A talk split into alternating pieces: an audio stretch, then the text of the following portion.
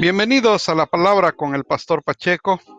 Es un podcast dedicado a compartir mensajes y estudios bíblicos para conocer mejor la palabra de Dios. Este es el episodio número 20. Mi nombre es Nicolás Pacheco y soy su anfitrión. El día de hoy estaremos hablando acerca de Daniel. El tema es nunca es tarde para empezar de nuevo. Estamos empezando un año y con la experiencia de un año tan difícil que se vivió en el 2020, eh, seguramente muchos pudieran estarse preguntando que ya es tarde para iniciar un nuevo proyecto, es tarde para eh, retomar aquella, eh, aquello que usted pensaba hacer, etcétera. Déjeme decirle que nunca es tarde para empezar de nuevo. Y la vida de Daniel nos da un, tips eh, eh, ver cómo él reaccionó nos da una enseñanza grande que usted y yo lo podemos utilizar. El, eh, ¿Cuál es la clave entre saber qué, es bueno de algo malo que pasó? ¿Dónde puede ser tan malo? ¿Dónde puede ser completamente nuevo? puede ser bueno si uno sale de ahí pensando en cómo puedo mejorar, cómo puedo hacerlo mejor, eh, reflexionando en cómo necesito cambiar algunas cosas. Puede ser malo si uno pasa un año difícil cuando uno salió sin aprendizaje, sin el deseo de mejorar, o si solamente dice uno, bueno, voy a intentar otra vez. Ahí sí puede ser una mala experiencia. Pero aún en un momento eh, como el año pasado que fue difícil, aún con ese momento difícil podemos salir con una enseñanza. ¿Qué aprendí? ¿Qué voy a hacer diferente? ¿Dónde vas a mejorar? Esa pregunta es importante que nos las hagamos, especialmente cuando pasamos un año tan difícil. Entonces yo lo animo, a, le hago esta pregunta, ¿qué aprendiste? ¿Qué vas a hacer diferente? ¿Dónde vas a mejorar? En Daniel capítulo 1, versículos 3 al 4 vemos, y dijo el rey a Aspenaz, jefe de sus eunucos, que trabajese de los hijos de Israel, fíjense, del linaje real de los príncipes, muchachos en quienes no hubiese tacha alguna, de buen parecer, enseñados en toda sabiduría, sabios en ciencia y de buen entendimiento, e idóneos para estar en el palacio del rey, que les enseñase y que les enseñase las letras y la lengua de los caldeos de la tierra de Nabucodonosor, no, no de los hebreos. Entonces, ¿qué le dijo el rey em, a Aspenaz? Trae lo mejor, la, la, crema y nata, lo mejorcito que hay. Muchachos en que no haya tacha alguna, de buen parecer, enseñados en sabiduría, sabios en ciencia y de buen entendimiento. O sea, lo mejor. Ahí es donde escogen a Daniel. Es que Daniel como, como miembro de la realeza tenía privilegios que, que usted y yo no tenemos. Los tres privilegios que la realeza tiene es uno, riqueza, dos, poder, tres, educación. Entonces, imagínense este joven, eh, si usted ve el mapa entre Jerusalén y Babilonia, eh, ¿cómo iría en ese trayecto? Tal vez encadenado, amarrado, tal vez en jaulas, tal vez caminando, eh, caminando, no necesariamente en, animales, yo, yo no sé, pero seguramente fue un momento donde él se preguntaba, ¿qué va a pasar con mi vida? Él venía de la realeza, de haber de comer en las eh, con banquetes que abundaba, eh, con todo eso, y ahora se encuentra en una situación de esclavo y tal vez por su mente, como un joven que era un jovencito, tal vez él pensaba, hasta aquí llegó mi vida. Cuando hablamos de la vida de Daniel, vemos una vida de fidelidad, de convicciones, perseverancia, compasión, valentía, dignidad. En base a eso vale la pena, yo creo, eh, aprender de él. Entonces, eh, vamos a aprender lecciones en la vida de Daniel útiles para empezar de nuevo. Daniel capítulo 1, versículos 8, 9, 12, 13 y 17. Dice, y Daniel propuso en su corazón no contaminarse con la porción de la comida del rey, ni con el vino que él bebía. Pidió, por tanto, al jefe de los eunucos que no se le obligase a contaminarse, y puso a Daniel en gracia y en buena voluntad con el jefe de los eunucos.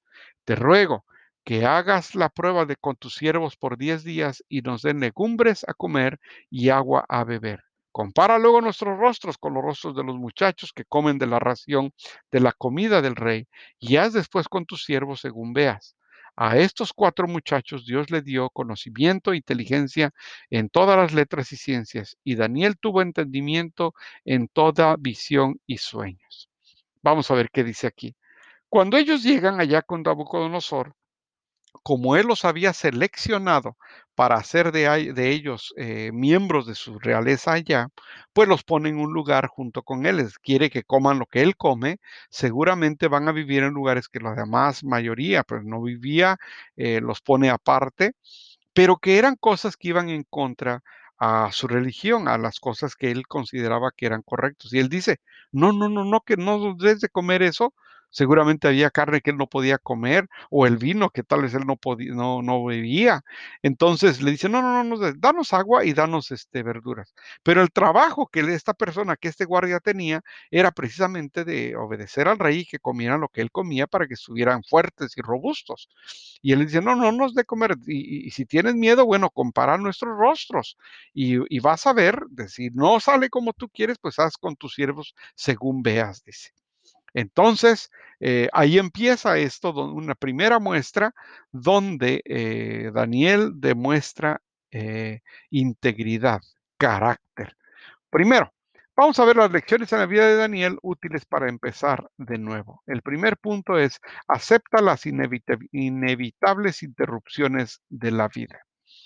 Como le repito, yo no me imagino ese cuadro donde él caminando en medio del desierto, encadenado tal vez, este, y diciendo, eh, ya no va a ser mi vida como antes. Me, imagino que pasaba por mente donde comía, donde vivía y, y ahora soy esclavo.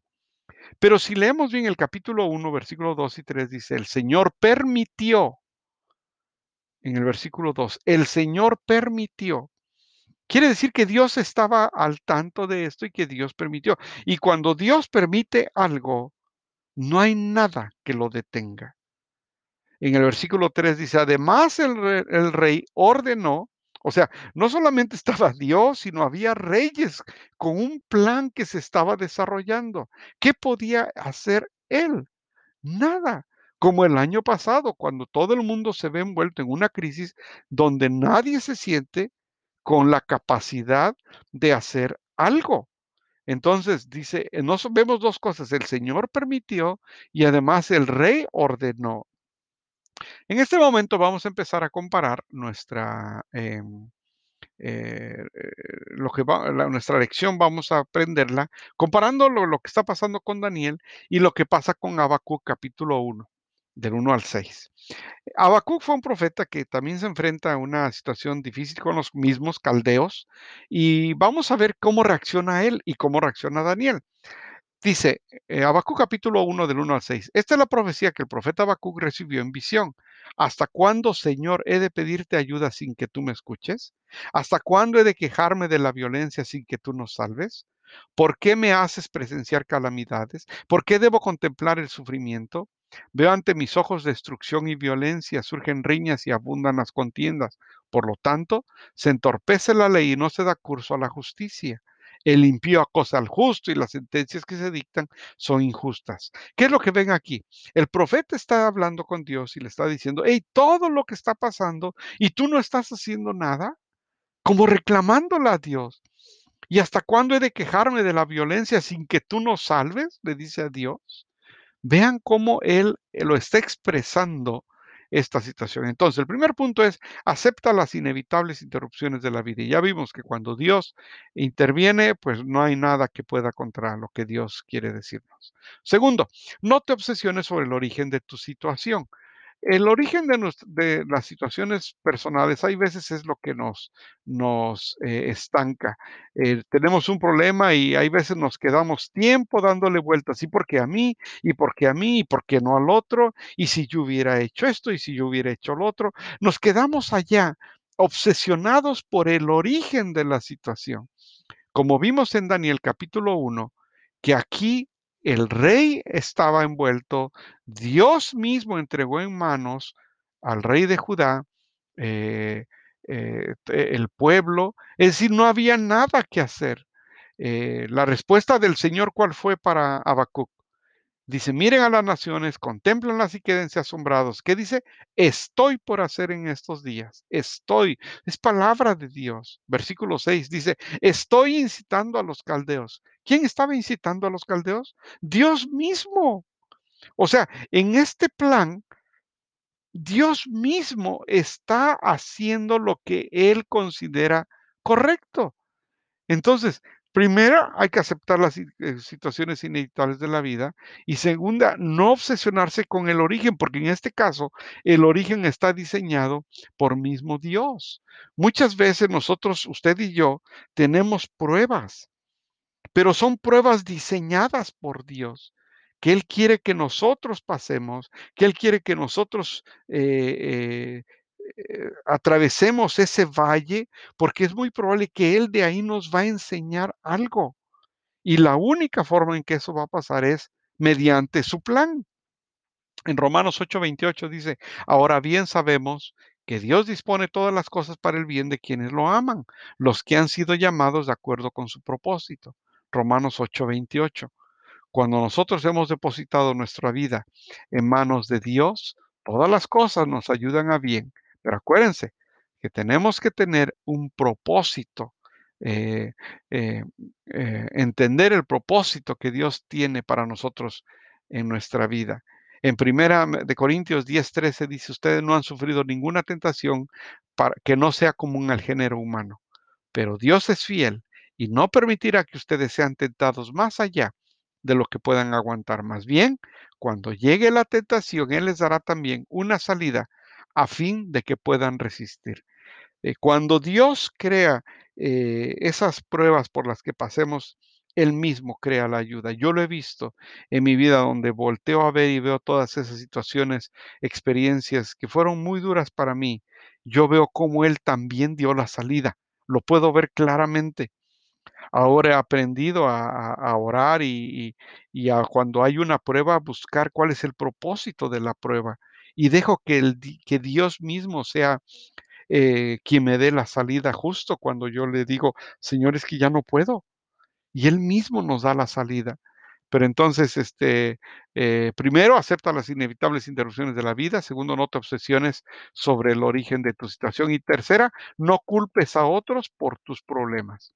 Cuando más adelante em, el, Daniel, el rey le pide que, este, le revele sus sueños, eh, él no se niega. Daniel no se niega ni le dice que no. En el, en el capítulo 2 de Daniel, versículos 24 al 28, dice, porque llegó el momento donde el rey Nabucodonosor había tenido unos sueños y buscaba a alguien que se los revelara. Entonces el rey Nabucodonosor buscó a, sabios de su, reino eh, para que le descifraran y dicen, bueno, es que no hay nadie. Y alguien le dijo, dice, pero allá en la cárcel, ¿te acuerdas de los que vinieron de esclavos? Hay uno, Daniel. Él te puede, él te puede eh, revelar tu sueño. Y Daniel, que sí revelaba sueños, eh, si lo hubiera culpado a él por sus problemas, pues seguramente estuviera resentido, enojado y decir, yo no lo, yo simplemente no hubiera dicho, yo no, yo no adivino sueños o no puedo adivinar.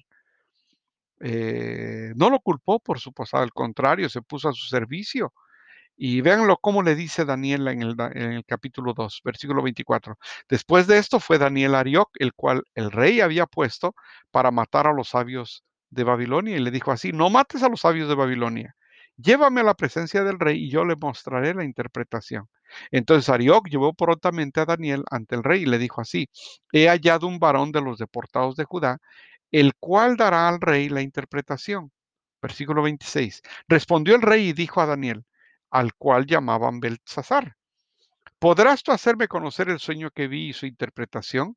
Daniel respondió delante del rey diciendo, el misterio que el rey demanda, ni sabios ni astrólogos, ni magos, ni adivinos lo pueden revelar al rey, pero hay un Dios en los cielos. ¿Se dan cuenta? Él aquí claramente les está diciendo, ¿sabes qué? Ni yo ni nadie puede revelar sueños, pero hay un Dios. O sea, le da el crédito a Dios. Él pudo haber tomado el crédito. ¿Sabes qué? Si me cambias de lugar donde vivir, si me, si me das todas las, todos los, este, las, eh, las comodidades, yo te puedo decir. Pero él dice, no, es que nadie. Pero hay un Dios que sí puede el cual revela los misterios y ha hecho saber al rey Nabucodonosor lo que ha de acontecer en los postreros días. Y así fue como Daniel logra eh, regresar a la corte del rey eh, porque podía revelar sueños, pero él no vivió resentido por los problemas que él tenía, que no, tú me trajiste de esclavo y, y, yo no te voy a ayudar, nada de eso. Él se puso a su servicio y no tomó para él el crédito. Por otra parte, ¿cuál fue la respuesta de, de Habacuc a, a, a Dios? en Habacuc 3, 17 al 18 está uno de los pasajes más preciosos de la Biblia, donde dice, aunque la higuera no florezca ni en las vides haya frutos, aunque falte el producto del olivo y los labrados no den mantenimiento y las ovejas sean quitadas de la majada y no haya vacas en los corrales, con todo, yo me alegraré en Jehová y me gozaré en el Dios de mi salvación. ¿Qué es lo que vemos aquí? Dos hombres que entendieron que cuando el plan está diseñado por Dios, no hay, no hay manera de cambiarlo. Y que si Dios está diseñando algo, aún no nos guste, de todos modos seguimos dándole el crédito a Él. Y así como el Salmo 77 dice, no poner nuestros ojos en las cosas eh, malas que nos están pasando, sino prefiero, dice Salmo 77, versículo 11, prefiero recordar las hazañas del Señor, traer a la memoria sus milagros de antaño, meditaré en todas tus proezas, evocaré tus obras poderosas. Yo no sé cómo ha sido el caminar de usted, pero estoy seguro que si usted tuvo un mal año 2020, nunca es tarde para comenzar de nuevo. Enfóquese, vea las cosas que Dios, las grandes hazañas que Dios ha hecho en su vida, cuando estuvo en necesidad, ¿quién lo ayudó? ¿No fue Dios quien estuvo ahí? Daniel fue llamado profeta de Dios, compañero de reyes, porque quedó ahí por muchos años. Eh, en, un comentario de Clark, eh, Dice, estuvo sirviendo en Babilonia a varios reyes por 70 años. Había servido a cinco reyes, Nabucodonosor, Edil Merodac, Belsasar, Darío y Ciro. Pocos cortesanos se han mantenido en su puesto durante tanto tiempo sirviendo a tantos amos sin adular a cualquiera de ellos. Pocos han tenido tanto éxito en la administración de asuntos públicos o han sido tan útiles al Estado al que sirvieron. Pocos han sido tan aceptables a Dios o han dejado tal ejemplo para la posteridad. Ese fue Daniel. Así que yo le animo que en base a esta enseñanza que nos da Daniel, podemos entender usted y yo que nunca es tarde para comenzar de nuevo. Eh, las cosas en muchas ocasiones no nos salieron bien, pero vamos a seguir caminando hacia adelante. Muchas gracias por haber estado conmigo en este día y yo los animo a que en otra ocasión volvamos a reunirnos para seguir compartiendo la palabra de Dios. Mi nombre es Nicolás Pacheco y fue un placer haber estado con ustedes. Dios los bendiga.